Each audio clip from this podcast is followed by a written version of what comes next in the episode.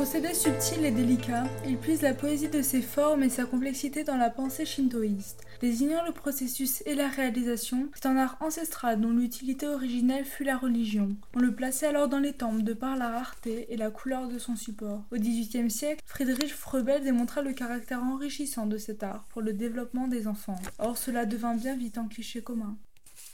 Peut-être l'avez-vous deviné, aujourd'hui nous allons parler de l'origami. Ainsi sommes-nous allés interroger plusieurs personnes à ce sujet afin de recueillir différents points de vue. Dans quel contexte en avez-vous entendu parler? Euh, Je sais même pas. Ça devait être à l'école quand j'étais petite. Étant petit, oui, je sais ce que c'est des petites feuilles carrées, c'est ça? Ça fait longtemps que j'en ai pas fait.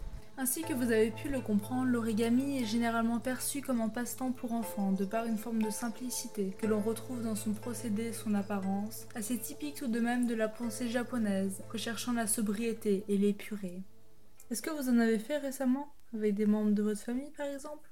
Ouais, avec ma fille aînée, ouais. On avait acheté un petit carnet il y a pas longtemps, il y a un mois, et on avait essayé d'en faire, mais on a vite arrêté parce que c'est assez compliqué. Néanmoins, et comme vous avez pu l'entendre, l'origami ne semble pas si facile pour autant. Ben, en fait, quand on fait des origamis, on a un petit carnet avec les indications, pas, pas ce qu'il faut faire. Et il faut justement apprendre à déchiffrer ça. Il faut apprendre à déchiffrer une notice. Et euh, je sais que, comment dire, mon oncle était euh, dessinateur euh, industriel. Et il m'a dit que quand il, envoyait, il envoyait en fait des plans de production à l'atelier.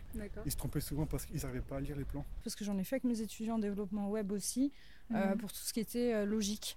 Ça travaille pas mal la logique et tout. Donc, bah, euh, des, devoirs à faire, ils avaient des consignes. Je leur demandais de, faire un origami, mais sans images en fait, juste en, respectant les consignes.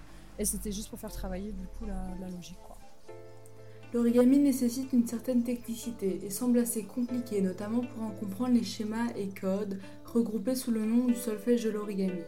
Et comme pour la musique, l'origami c'est un art, et un art c'est un savoir-faire qui découle de la pratique et de l'expérience. Bien qu'il semble être un bon outil pour faire travailler la logique, nous pouvons nous demander quelle pourrait être son utilité dans notre monde contemporain. Que je voulais faire une année, mais j'ai pas eu le temps de pousser plus loin. Je sais qu'on peut faire les corps platoniciens par origami. On commence par le cube et après on, a, on finit avec le dodécaèdre.